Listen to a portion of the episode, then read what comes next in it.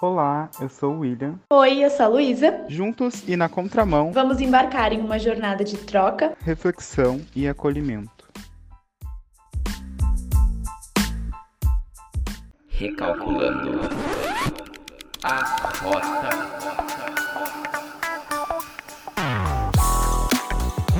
Oi, gente! Bem-vindos então ao nosso primeiro episódio desse novo quadro, que é o Recalculando a Rota. A gente tá muito feliz com todos os relatos que a gente recebeu. E hoje, então, a gente vai estar lendo alguns deles e compartilhando as nossas percepções aqui com vocês. E a gente está muito feliz com tudo que a gente recebeu, assim, de relato. Enfim, não vou dar muito spoiler, acho que a gente vai, vai, vai falando os relatos um por um e vai comentando sobre, tá? Então, sempre com muita responsabilidade, porque vocês são seres, humanos e a gente vai respeitar todos os processos de vocês, certo? Então, vamos começar aqui com o primeiro. O primeiro relato diz o seguinte: O mundo da dança, no geral, me tira total da zona de conforto. Ter que lidar com pessoas, estilos e linguagens e estar aberto mesmo para isso. Eu sou uma pessoa antissocial. Tenho muita dificuldade de lidar com as pessoas e socializar mesmo. Não tem sido uma jornada fácil, mas já estou bem melhor. Às vezes a arte consegue tirar o pior de mim e muitas vezes o melhor. Bom mesmo é aceitar que essas coisas fazem parte e a gente aprende a dosar e não sumir totalmente com elas. Isso conversa bastante com o último episódio uh, sobre validar sua arte, eu acho. Que eu falei que a gente pode uh, lidar com as coisas, com essas questões de ser antissocial, de. Enfim, não. Essas características mas a gente não consegue de fato tirar elas porque elas fazem parte da gente. Tipo, são, são percepções que a gente tem e são, são coisas que fazem parte da nossa vida, né? De alguma forma a pessoa adquiriu é, ser antissocial.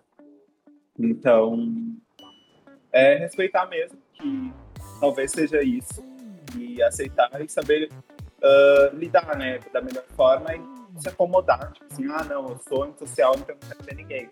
Mas, tipo, pelo que eu entendi, tipo, ela já tem, já tá trabalhando isso, né? Não acomodou do, tipo, ah, ele é antissocial, mas ele mesmo assim, ele vai e, e uh, indo atrás, uh, não deixa de fazer as coisas por ser antissocial. Isso já é muito importante, porque daí tu não acomoda, não acomoda né?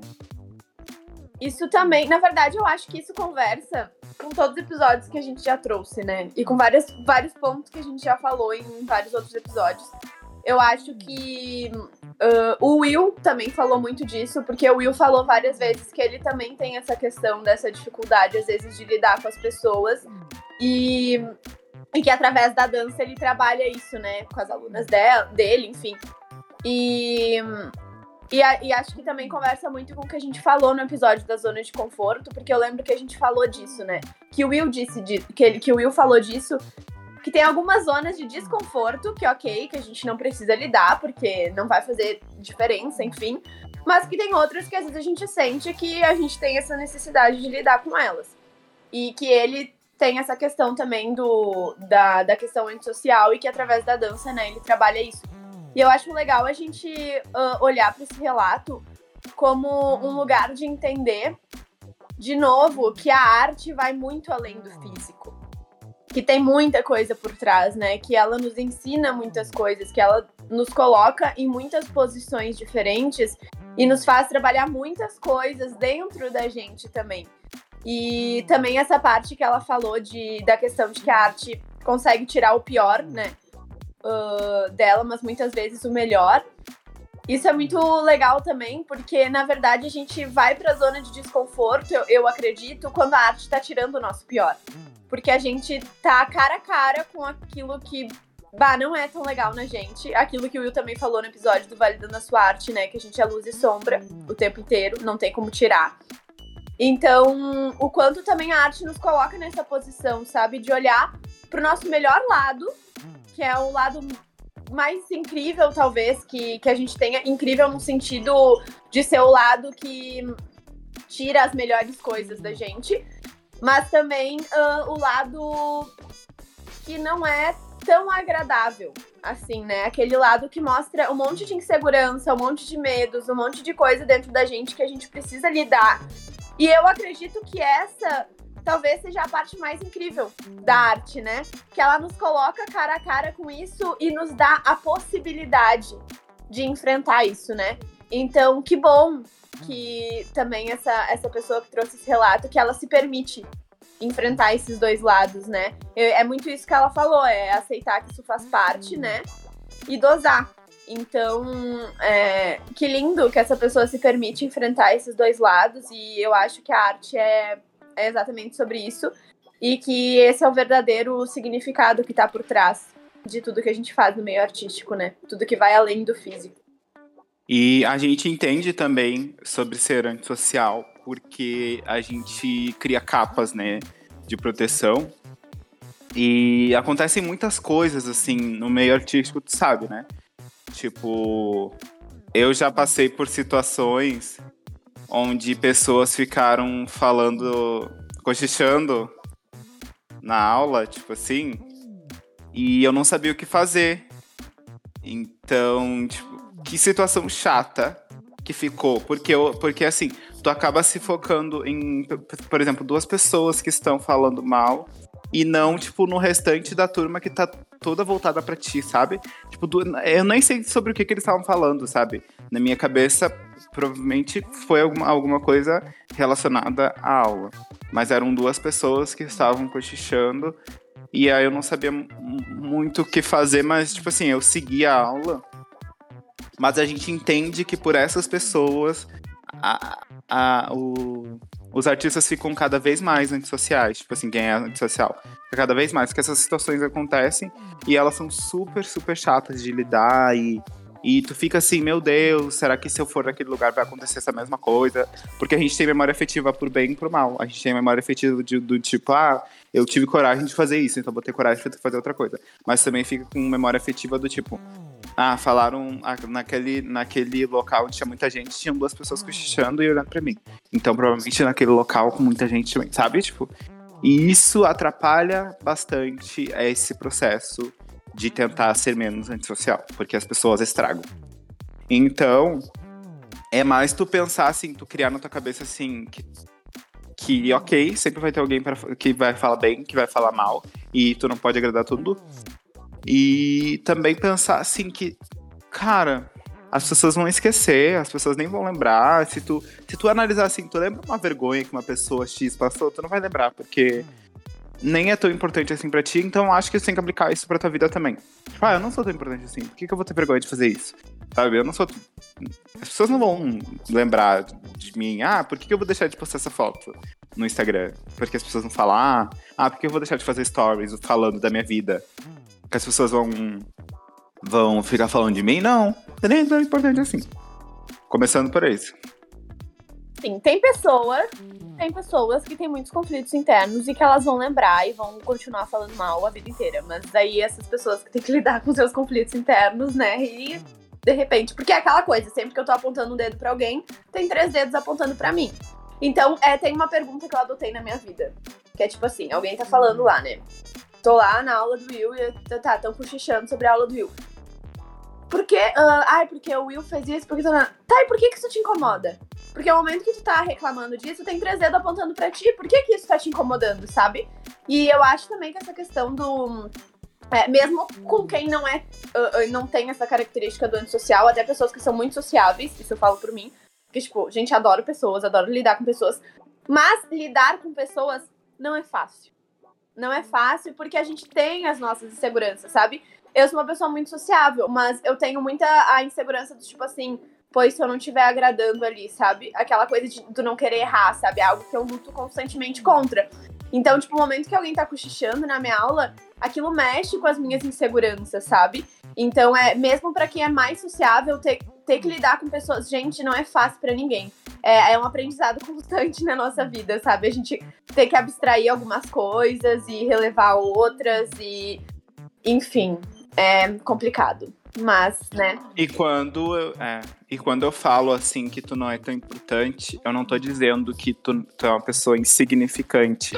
Eu tô dizendo que é, quem for falar mal de ti, a pessoa vai lembrar. Eu não, eu não sei. Ela vai lembrar uma coisa tão insignificante que não vai fazer sentido. Tipo, quem, quem te gosta de ti, vai ser, tu vai ser importante pra essa pessoa e essa pessoa vai lembrar de ti com carinho de muitas coisas. Agora, quem não é importante, tem certeza que tu tem que deixar, tipo, ele, ele estragar teu dia porque ele cochichou. Isso eu falo pra mim também, porque já aconteceu comigo, tipo, não só a- é, essa vez, já aconteceram outras vezes com o, em outras turmas, ah, de ficarem falando. Graças a Deus não é muito o que acontece, porque enfim, tô sempre lidando com a mesma galera e não tem essa troca diferente. Às vezes, quando, tinha, quando eu comecei numa escola nova um, ano pass- esse ano, tinha muito isso dos alunos ficarem cochichando, isso mexia comigo, mas eu ficava, não, não, ah, ok. E aí, enfim, fui conquistando a amizade delas. Eu acho que é só questão de ser novo no espaço, as pessoas estão meio assim, enfim. E essa insegurança que a Luísa falou, tipo, mexe total, mesmo que ela tenha domínio do- total do que ela tá fazendo. É muito louco isso, né? Tipo, a gente tem insegurança, mesmo a gente sabendo de a gente começa a duvidar das coisas que a gente sabe com propriedade, né? E é importante isso que o Will falou, né? Que, tipo assim, ah, quem, pra quem tu é importante, aquelas pessoas que te consideram importante, elas vão estar ali vibrando por ti, elas não vão ficar cochichando de ti e falando coisas, enfim, porque tu importa pra elas, né? Então, essas pessoas que cochicham da gente, às vezes a gente tem que lembrar disso, né? E dizer, pô, não são as pessoas que se importam comigo, as pessoas que se importam comigo estão do meu lado, né? E a gente saber que às vezes não vão ser lá 500 pessoas, né? Mas são pessoas A gente nem precisa de 500 a gente pessoas, nem né? precisa, é. E só pra encerrar esse, esse primeiro relato, eu queria terminar falando uma coisa. Agora na visão contrária, tá? Toda vez que vocês estiverem é, numa sala de aula, ou sei lá, na vida, andando, enfim, e vocês estão com uma pessoa que vocês percebem que é uma pessoa que tem dificuldade de lidar com as pessoas, é, tenham essa empatia também, esse cuidado de entender que essa pessoa tá passando pelas inseguranças dela e não fiquem criticando no sentido de ai, nossa, porque essa pessoa ela festa, ai, porque essa pessoa é muito fechada. Tentem olhar por uma visão contrária de que essa pessoa tem as razões dela e os motivos dela pra se fechar, porque talvez ela tenha passado por muitas coisas que fizeram com que ela se fechasse. Então, tenham esse olhar cuidadoso, esse olhar compassivo e saibam respeitar a característica dessa pessoa e entender que às vezes a gente precisa ir um pouco mais devagar com essas pessoas e tá tudo bem, sabe? Então acho importante também falar disso, tá? Que ah, a gente precisa respeitar o outro lado também, né? Eu falo aqui como uma pessoa que, tipo, é muito sociável, eu sou uma pessoa que eu tenho muita facilidade de lidar com as pessoas, mas, por exemplo, tem o Will do outro lado, que é uma pessoa que é mais fechada. E logo que a gente se conheceu, eu tenho certeza que a gente também se deu também, porque eu respeitei esse, esse lado dele, de que eu sabia que ele talvez demorasse um pouco mais pra se abrir, e tá tudo bem. Então a gente também ter esse olhar respeitoso com a pessoa que tá do outro lado. Exato, e, e eu acho que ninguém nasce tímido ou quieto. Acho que as pessoas são silenciadas. Então é super importante a gente respeitar essa história, porque algo aconteceu pra ela ser assim. Porque ninguém nasce assim. A gente, a gente aprende a ser assim, sabe? Silenciado. Então, quanto mais, tu- quanto mais tu respeitar o espaço da pessoa, com certeza mais, tu, mais ela vai conseguir te.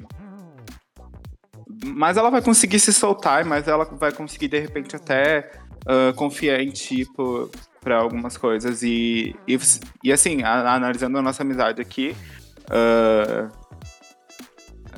não demorou muito pra mim me soltar total, porque eu- a gente sentiu essa coisa de um espaço de acolhimento, onde a gente contava as coisas e era acolhido um ao outro, sabe?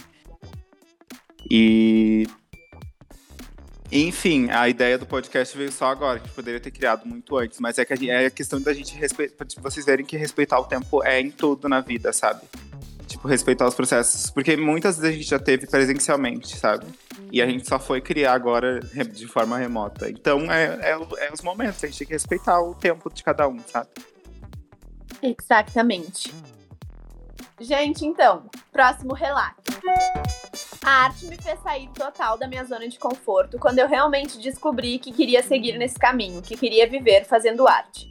Tava no primeiro do- ano do médio, hoje tô no terceiro, e já tinha certeza do que eu queria fazer de facul. E era algo totalmente diferente de qualquer da área das artes.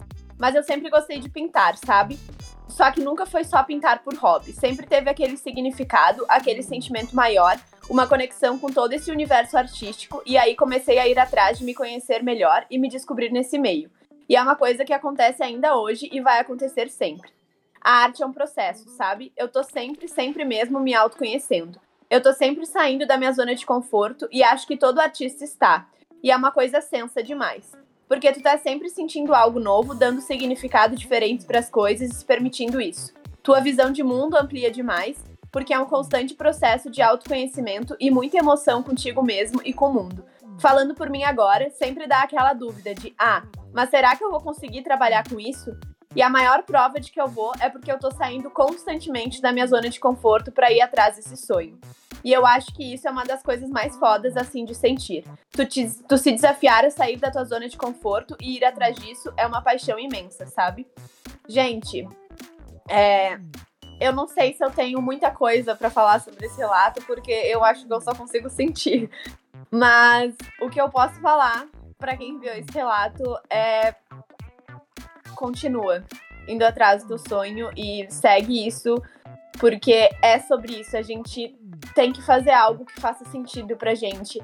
A vida ela é muito curta pra gente viver fazendo algo que, cara, que não faz sentido só porque alguém nos disse que a gente precisa fazer determinadas faculdades, trabalhar com determinadas coisas, porque é aquilo que dá dinheiro e a gente só precisa de dinheiro. E não é isso. A gente também precisa viver com sentido, com propósito. A gente precisa encontrar sentido nas coisas que a gente faz. E eu tenho certeza que tu encontra sentido nesse pintar. Então, continua. E acho que falo também por mim e pelo Will, falo em nome do Contramão. É, conta com a gente nesse processo. E muito lindo o relato, né? Começando por aí, que muito legal essa tua coragem. E principalmente ah, um dia, a gente, num- não sei se no, no mundo, mas talvez num país onde a gente. onde as pessoas ah, condenam muito quem é artista, diz que não vai dar dinheiro, diz que isso, diz que não aquilo. E realmente é sair da zona de conforto exatamente porque é totalmente diferente do que, as, do que do ideal que as pessoas têm sobre profissões e, e afins, sabe? Mas muito legal tua coragem.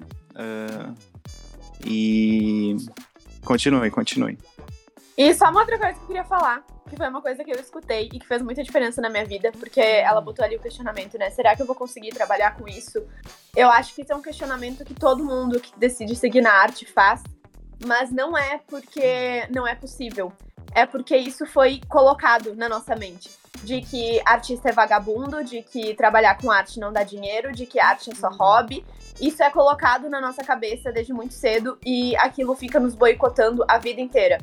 Então, é, tem uma frase que a minha mãe me disse a vida inteira, porque foi a pessoa que realmente me apoiou nesse meio artístico. E ela dizia assim: Minha filha, tudo aquilo que tu fizer com amor e com dedicação é capaz de te dar dinheiro. Porque o segredo de, da gente conseguir é viver com aquilo que a gente faz é isso. É o quanto de dedicação a gente coloca naquilo. Porque se a gente realmente se dedica, se a gente ama aquilo, a gente vai dar um jeito. E é importante a gente ter isso na nossa mente. A gente vai dar um jeito. E hum, quebrar esse, essas coisas que colocam na nossa cabeça de que não é possível, sabe? E, enfim, acho que é isso. Segue teu sonho. E eu tenho certeza que isso, tu seguir isso que tu acredita, vai inspirar muitas outras pessoas a seguirem também. Então acredite também que tu tá fazendo algo muito grandioso, não só, par- não só por ti, mas por outras pessoas que também querem seguir nisso e talvez achem que não é possível. Isso me fez lembrar. com- Não, concordo com tudo que tu falou, total. Tipo, Isso me fez lembrar também um episódio onde eu eu tava conversando com uma diretora de uma escola escola escola, tá, gente? Não escola de dança. Da minha escola, quando eu tava no terceiro ano do ensino médio. Eu falei pra ela assim, eu tava decidindo que faculdade eu, eu queria entrar, daí eu falei pra ela assim, olha, eu, eu gosto muito de dar aula de dança, amo dar aula de dança. Só que eu vou. Só que eu vou fazer educação física, porque quando não tiver trabalho pra dança, eu tenho. Eu tenho a educação física, né? Tenho como ser professor de educação física. Daí ela me falou assim: tá, mas não faz sentido isso. Se tu gosta de dança, tu ir pra educação física. E eu falei: ah, porque às vezes não tem trabalho. Ela: não. Se tu for uma pessoa competente, sempre vai ter trabalho pra ti. E eu sempre levei aquilo pra mim e nunca me faltou trabalho. Nunca me faltou trabalho. É muito louco. Gente, então. Mas só um parênteses, tá? Se vocês querem trabalhar com dança e querem fazer educação física, tá tudo certo também, tá? Eu. É, isso é, é só importante falar. É, É, sim, sim, sim. A gente até falou no episódio. Tipo, É. no caso, a, educação, a faculdade de educação física eu faço, ela me dá uma boa base pra, pra trabalhar com corpos, né? Enfim, principalmente É, quando a é gente tá nesse processo. falar. Que, ah, por exemplo, talvez o Will tenha ido pra faculdade com essa percepção de não vai me faltar trabalho, mas também tem coisas na faculdade que a gente consegue aproveitar, sabe? Eu fiz a faculdade de educação física porque eu achava que ia me agregar mais naquele momento que, que a gente estava vivendo do que a faculdade de dança, por a faculdade de dança ser algo muito novo aqui ainda. E aí eu fiz educação física. E ela me deu uma base incrível. Tem muitas coisas que a gente pode tirar e levar com a gente. Então, só pra fazer esse, esse parênteses pra não. Para vocês não pensarem também que, ah, às vezes tu precisa fazer algo especificamente é para aquilo. ah, porque às vezes tem outras coisas que também te dão conhecimento pra trabalhar com aquilo que tu, que tu quer trabalhar. Por exemplo, hoje eu faço pós-graduação em psicologia positiva. E não é uma pós-graduação em dança, por exemplo, que é o que eu trabalho. Mas é uma pós-graduação que me traz muitos conhecimentos que fazem sentido pro tipo de metodologia que eu levo nas minhas aulas. Então eu só quis fazer esse parênteses pra galera não, não entender errado. Não entender errado. Exato. Temos agora o próximo relato. Não foi exatamente sair da zona de conforto, mas ao mesmo tempo sim, pois a arte fez eu voltar a ter uma vida boa novamente. Quando eu tinha depressão, o dia de aula de dança era o único momento da minha semana que eu queria levantar da minha cama e parar de chorar. Era uma única horinha de paz e felicidade na minha semana. A arte também me ajudou muito com as crises de ansiedade. Depois de um tempo, percebi que uma coisa que eu fazia que fazia eu me distrair, me acalmar e conseguir respirar de novo. Era pintar coisas. Ah, uma válvula de escape. Muito bom, muito bom. Ah, o que, que eu tenho pra falar? Tipo, a gente recebe muitas alunas que têm essa questão de depressão e ansiedade, né? Pra, e usam isso, usam a dança ou a arte para tipo, transformar todo esse sentimento em arte.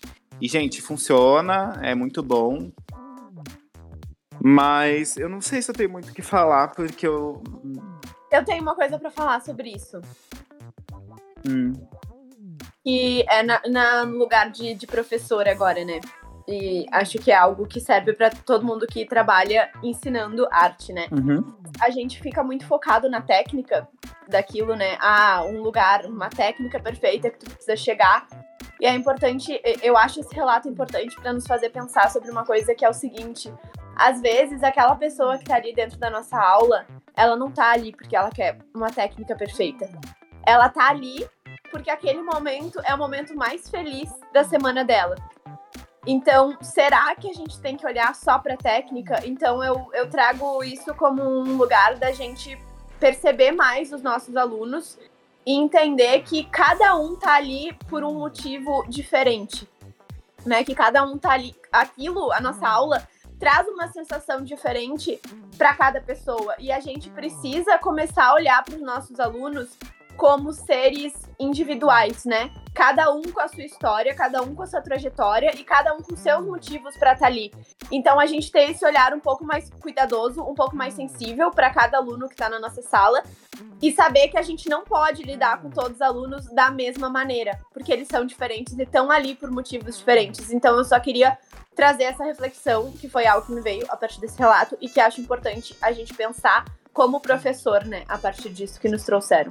É super importante validar cada aluno, cada um uh, recebe as coisas de um jeito, cada um tem um tipo de sentimento, cada um tem uma história, né? A gente nunca sabe se a pessoa tá passando por um dia ruim ou se às vezes uh, aquele dia foi péssimo para ela e ela só tá tentando se refugiar na aula de dança. Então a gente tem que ser as pessoas que que trazem de fato esse tem uma responsabilidade muito grande, né? Mas a gente tem que ser as pessoas que trazem esse momento de de paz para a pessoa e não fique atrasando a vida dela. Por isso que hoje em dia eu tenho um, uma outra percepção em relação à aula, sabe?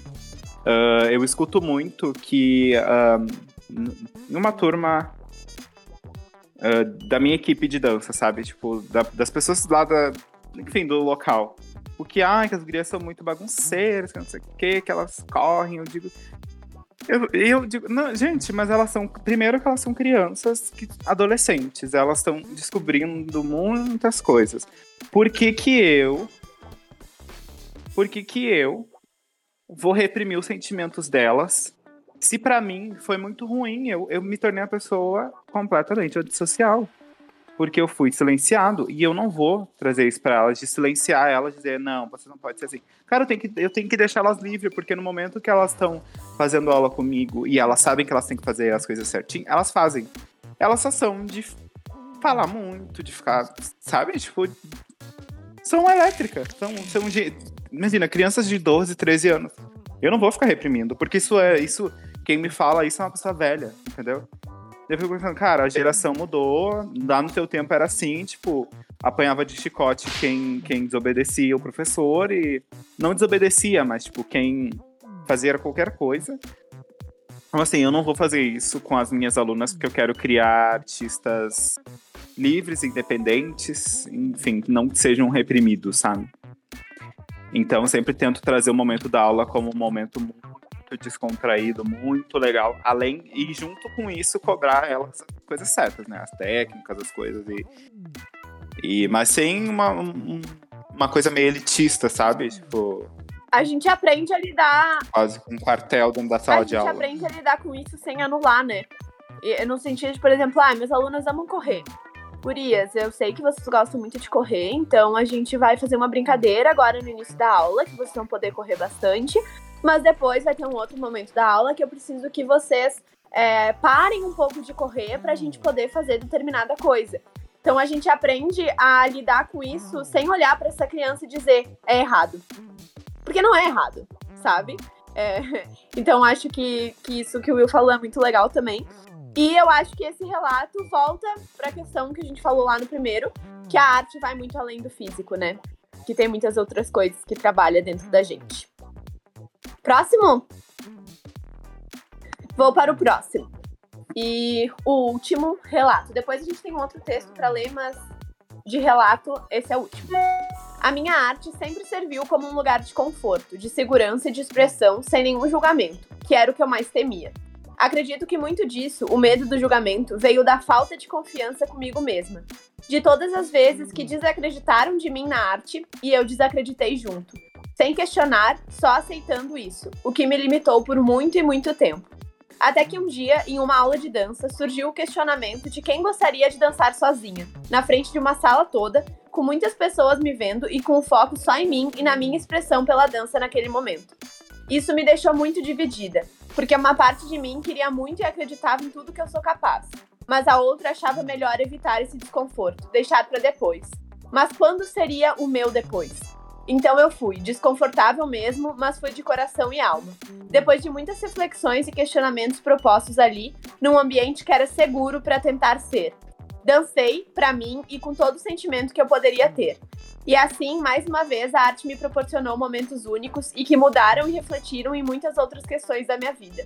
A confiança já vem mais fácil, a vulnerabilidade ao erro já não me assusta mais. O medo do julgamento alheio não me trava como antes, e assim posso seguir citando tudo que mudou para melhor. O tanto que um empurrãozinho vindo de outros artistas que proporcionam lugares seguros impacta tanto, e o quanto a arte transforma. Além de agora sempre carregar comigo o quanto cada conquista, por menor que ela seja, deve ser comemorada.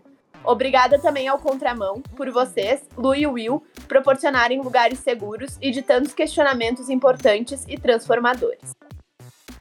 Ai, ai, gente, assim, ó, não sei nem o que dizer. Uh, eu me identifico muito com esse relato, porque isso aconteceu comigo também. É, eu tive esse momento de dançar sozinha na frente de uma sala inteira. Eu acho que eu já tinha 18 anos na época. E eu nunca tinha dançado sozinha. E eu lembro que foi depois de eu matar uma barata, que eu, eu falei de, eu falei dessa história da barata num episódio. E eu lembro que eu tava tentando, assim, enfrentar meus medos. Aí eu tava numa aula e a professora falou: ah, é alguém para dançar sozinho. Gente, sem brincadeira, eu tava sentada. Eu, eu, comecei a ir me arrastando, assim, pro meio da sala, sabe? Vá, assim, ó, cagada de medo. Aí, quando eu cheguei no meio da sala, eu descobri uma coisa. Eu descobri que a parte mais difícil era levantar a bunda do chão e ir até o meio da sala. Porque depois que tu tá no meio da sala, tu não tem mais o que fazer, tu já tá lá. Aí tu diz, bom, agora eu já tô aqui. E daí eu pensei assim, cara, agora eu tô aqui. Eu vou só seguir o fluxo, fingir que não tem ninguém me olhando, aqui, ó, dentro de mim, e é isso aí.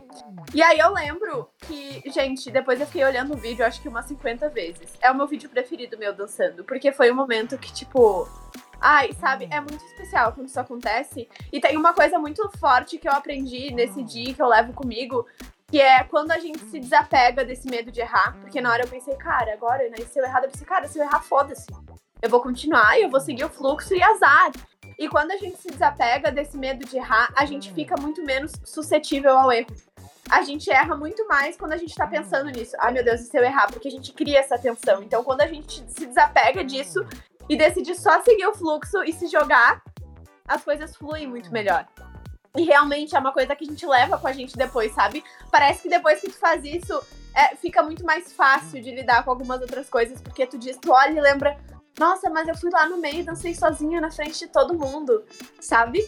E eu achei muito massa isso que ela falou de, de ambientes seguros também, porque isso é muito importante, né? A gente criar esses ambientes seguros onde as pessoas não se sintam é, julgadas, não se sintam olhadas uh, com maus olhos, assim, né? Então, e muito obrigada também pelo que falou ali no final, né, da gente. Eu acho que esse é sempre o nosso objetivo, criar esses ambientes seguros, confortáveis e que geram essas reflexões. E, ai, achei, gente, achei lindo.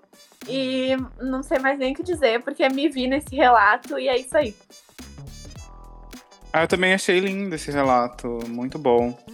Uh, e parabéns, né, pela coragem. Eu sempre digo aqui, né, que não é fácil. Eu sei como é dançar sozinho para um monte de pessoa. Tu coloca as expectativas da tua vida inteira num segundo, num um minuto de dança que tem que fazer na frente de todo mundo. Mas não adianta da gente, e a gente, talvez a gente sempre vai sentir isso.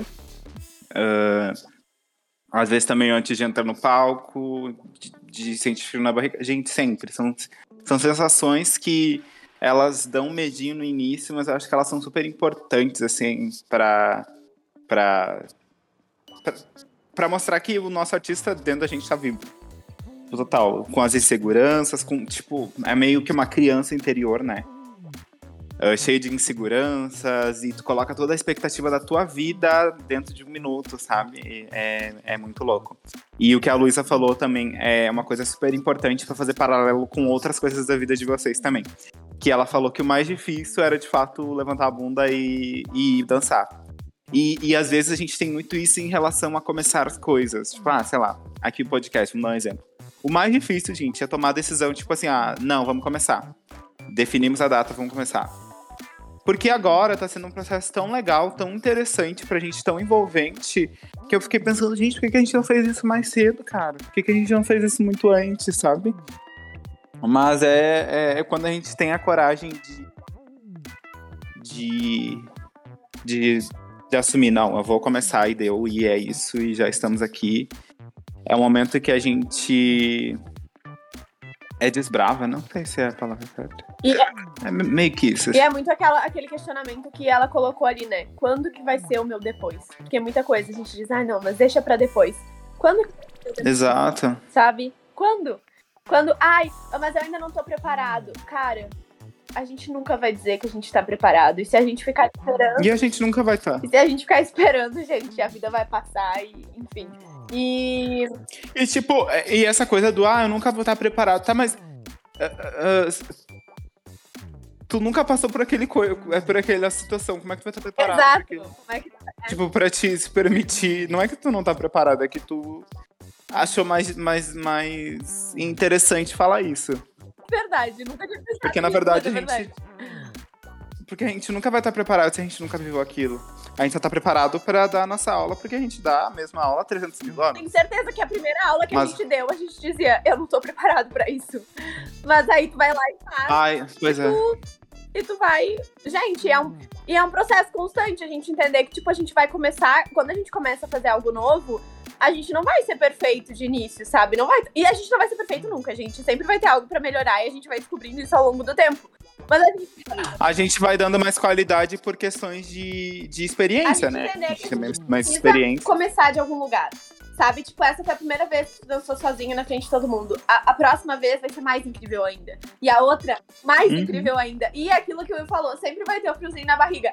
Mas, gente, a sensação depois que tu faz, ela é tão maravilhosa que parece que tu quer continuar fazendo coisas, enfrentando coisas difíceis, só pra ter de novo aquela sensação de eu fiz isso. Sabe? Porque é uma. Gente, é uma sensação tão boa, sabe? Tu vê que tu é capaz. E é nessas coisinhas, né, que tu vai vendo, nossa, eu sou capaz. E é nessas pequenas ações que a gente também vai ah, voltando a confiar, né? Recuperando a nossa confiança na gente e acreditando que a gente é capaz. Eu lembro que também. Isso também de comemorar as conquistas é muito importante, tá, gente? Eu falei um dia, eu me lembro que eu fiz numa aula, eu disse para minhas alunas, vocês podem se olhar no espelho agora e se aplaudir. Pode aplaudir, assim, ó, vai lá e aplaude a ti mesma. Te diz parabéns. Porque, gente, a gente precisa fazer isso pela gente. Porque se eu ficar esperando os outros me darem parabéns e eu viver do parabéns dos outros, cara, não vai funcionar, sabe? Vezes, e daí, só que a gente cresce acreditando que isso é se exibir, é se achar. E, gente, não é. A gente precisa comemorar as nossas conquistas e dizer. Parabéns, Luísa, que tu fez isso, porque só a gente sabe o quão difícil era pra gente fazer aquilo e só a gente pode medir o quão grandiosa aquela conquista foi pra gente. Porque ao mesmo tempo que alguém vai chegar e vai te dizer parabéns, vai ter outra pessoa que vai chegar pra ti e vai dizer: ai, mas isso era fácil demais. Só que só tu sabe medir se isso era uma conquista grandiosa ou não. Então, é, se a gente esperar o parabéns dos outros, esperar o que os outros vão falar sobre a nossa conquista, a gente cai naquele lugar de talvez desmerecer as nossas próprias conquistas. E a gente não pode cair nesse lugar. A gente tem que voltar para um lugar de eu saber que aquilo foi grandioso para mim, eu me parabenizar e dizer, cara, que foda que eu fiz isso. E é isso aí, entendeu? E não tem nada de errado nisso. E olha como ali tá- ela falou, né? eh, Como é que é? Mas o medo do julgamento alheio não me trava como antes. Gente, isso é libertador quando não te trava mais. Mas ao mesmo tempo, a gente tem que pensar que isso é triste, né? Tipo assim, a gente eh, viver travado por causa de julgamento alheio. Pessoas que não conhecem, provavelmente não conhecem a tua história. Pessoas que não estão contigo nos momentos difíceis, nas tuas inquietudes. E por que, por que que tu vai ah, dar mais voz pra essa pessoa do que pro que tu tá sentindo, sabe? Até quando? Então, é libertador, de fato, esse, essa questão de o julgamento alheio não te travar mais como antes. Porque a gente tem que pensar que o que o outro faz é sobre ele, não sobre nunca sobre a gente. né? E só pra encerrar esse relato, volta pra aquele lugar, tá, gente? Parem de julgar o coleguinha e de ficar apontando o dedo pro coleguinha, porque depois não adianta a gente ficar apontando o dedo pro colega e depois reclamar que estão nos julgando, porque é a gente que cria esses espaços. O momento que eu estiver num lugar e eu me colocar na posição de não julgar, de olhar pro meu próprio umbigo e ver o que, que eu preciso melhorar, o que, que dentro de mim eu tenho que fazer, aí eu não vou estar julgando o coleguinha. E o momento que eu não estou julgando meu coleguinha, ele também vai se sentir confortável pra ser quem ele é e não vai ter medo de errar, não vai ter medo de, de se expor. E isso gera um efeito dominó. O coleguinha que não vai ter medo de se expor vai se sentir confortável e também não vai ficar apontando o dedo pro outro coleguinha. E aí segue o efeito dominó. Então, é, também fica essa questão, gente, que a gente tem que parar, a gente tem que se policiar pra isso, sabe? Porque automaticamente às vezes a gente vai fazer de julgar, mas daí a gente se policiar e dizer, opa, peraí, Da onde vem isso, né? Romper esses ciclos. é, da onde vem isso, tá, gente? Então, eu acho que é, é isso sobre esse relato, né? É, rompam esse ciclo de tu, quando tu perceber assim, ah, eu tô no momento que eu tô julgando, jogando as pessoas, ah, tô aqui meu amigo julgando as pessoas. Pensa assim, não, eu vou romper com isso e entender da onde vem isso, porque quando a gente entende da onde aquele sentimento vem, é muito mais fácil da gente romper com ele e tratar ele dentro da gente, né? Então é isso. Sobre os relatos, gente, a gente tá muito feliz, real, que as pessoas nos enviaram os relatos. Uh, gente, eu, sinceramente, não tava dando muito. Eu achei, ah, não vai vir dois relatos, mas. Uh, vieram quatro relatos extensos e muito muito dedicados, né? Porque a pessoa tira lá um tempo da vida dela para nos, nos ajudar aqui no podcast. Então, muito obrigado a todo mundo que enviou os relatos. A gente está muito feliz. E no final a gente vai falar sobre outra, sobre outro, outro formulário que vocês preencherem também. É, e gente, agora para encerrar, a gente vai ler um outro texto que a gente recebeu, que ele surgiu a partir do nosso podcast, de reflexões do nosso podcast. Eu, sinceramente, acho que eu e o Will a gente não não precisa nem comentar sobre. Eu acho que o texto, o texto fala por si. É, o texto fala por si. Uh, gente, o texto fala por si, então a gente vai encerrar só lendo ele. A gente não vai fazer comentários sobre ele. É, acredito que esse é o momento de vocês refletirem sobre o texto. E é isso, tá? A gente vai ler só para encerrar. Vou ler. Arte, fotografia, sensibilidade, expressão, individualidade, vulnerabilidade, perda da nossa própria sensibilidade por troca de aprovação. Cada vez mais definição, cada vez menos conexão e essência individual. Cuidado e olhar sobre o outro e sobre a trajetória do outro. Contemporânea e essência que vem de dentro. É sobre escutar o que vem de dentro e se expor fora dessa zona. E que lugar desconfortável, né? olhar acolhedor, espaço de troca e de carinho. Tudo isso sempre esteve muito conectado comigo, desde sempre. E é muito lindo ver isso com essa idade. Ver que todo o meu caminho está sendo construído com muita consciência e cada vez colhendo frutos melhores. E acho que a vida é sobre isso também, né? Entender que cada fase é um processo interno, diferente e também que cada troca vai demandar um pouco de nós, seja para sair da zona de conforto ou para ser, apenas ser. Cada ser que passou na minha vida e que se tornou, em cada etapa vivida, alguém especial, me ensinou muito sobre nós. Nós, que nesse sentido, são muito importantes para o amadurecimento. Essenciais, principalmente, para vermos que nunca estamos sozinhos, independente de qualquer coisa. E desde muito tempo, eu percebo que a cada nó que eu vou construindo com as pessoas, cada um desses me ensinam algo, e muito, sobre mim.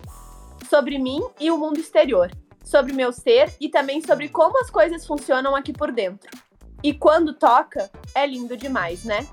Seja qual for a ocasião, ouvindo uma música contemporânea ou não, seja patinando, conversando ou até mesmo pela troca de olhares. Mas claro que para chegar nesse lugar de troca existe muita questão por baixo. É difícil sair desse espaço quentinho que só nós mesmos conhecemos. Mas depois que nós reconhecemos um espaço seguro e percebemos que existe ali uma chance de crescermos com acolhimento e carinho, e de fato estamos a fim de conhecer ele melhor, deixamos o nosso eu escapar. Nos tornamos pessoas sensíveis ao outro, pessoas que escutam e são de verdade, e acima de várias coisas, nos permitimos sermos vulneráveis. E quando chega nesse ponto, tudo está entregue. Aí vimos que o olhar muda, a atenção é plena. Às vezes, né? e de fato a nossa entrega se torna muito maior. E de repente, olhamos para trás e percebemos o poder das relações humanas. Porque, claro, a maior parte de todo esse processo, tanto externo como interno, demanda compreender que a humanidade é tudo que temos. Quando decidimos passar por cada uma dessas experiências, entendemos que ali, por trás daquele sorriso ou olhar, existe uma pessoa que chora, que se frustra, que se irrita e que vive tudo isso como qualquer um. E cada vez mais percebemos que essa conexão não se sobrepõe a nada. E foi assim que eu me descobri. Foi entre as várias dúvidas de e agora, biologia ou educação física, que eu entendi que os dois batem forte nesse lugar de troca e entrega. Que os dois envolvem seres humanos dispostos a evoluir, a trocar de fase ou simplesmente concluir mais um ciclo de vida. Foi aí que eu descobri que a educação física toca muito forte nesse lugar sensível, por meio da patinação que eu descobri tudo isso. Aos poucos eu fui percebendo que eu não sou nada, ou quase, sem esportes, sem movimento. E a vida é isso. Não existe vida sem movimento, sem espaço de cuidado e carinho, sem ouvir o outro com a atenção que cada um merece. não existe vida sem arte. E hoje, dia dos professores, fui obrigada por mim mesma a vir aqui e colocar esse sentimento para fora. Porque esse é o primeiro dia 15 de outubro que eu passo sem eles. Mas que apesar de qualquer coisa, eles estão mais presentes que nunca pela essência de cada um. E no fundo, a gente vive para sentir cada um e cada vibração. Ufa, tô feliz, tô leve e tô entregue. Lindo, lindo, lindo. E assim encerramos com esse texto super reflexivo e muito lindo. Quem escreveu para tá de parabéns. Uh, e a gente vai falar agora sobre o nosso formulário, segundo formulário, onde a gente vai ajudar vocês em algumas questões da vida de vocês, onde vocês podem desabafar mesmo, tipo, podem ter esse lugar, tipo, ah, tô passando por uma situação aqui, não sei como proceder, ah, tô com esse sentimento aqui, não sei o que fazer. A gente vai comentar sobre. E o formulário ele já está lá no nosso Instagram, no link. E só deslizar para baixo e na aba Juntos, vocês vão lá e coloquem os relatos de vocês, tá? Relatos, questões, perguntas, o que vocês quiserem. Gente, é qualquer coisa mesmo, tá? Tô aqui escutando um podcast do Contramão, me veio uma dúvida. Vai lá. Uhum. Tô aqui escutando um podcast, me veio um insight e queria compartilhar. Compartilha, tá? É um espaço realmente aberto para tudo isso. Exatamente. Então acho que era isso, gente. Uh... Não esqueçam de nos seguir no Instagram, a gente criou um grupo também lá no Telegram para a gente continuar estendendo nossas conversas. E por lá, uh, futuramente, a gente vai colocar alguns conteúdos. E então eu vou deixar todos os links uh, aqui na, na, nossa descrição, tá? O link do Instagram e o link do Telegram.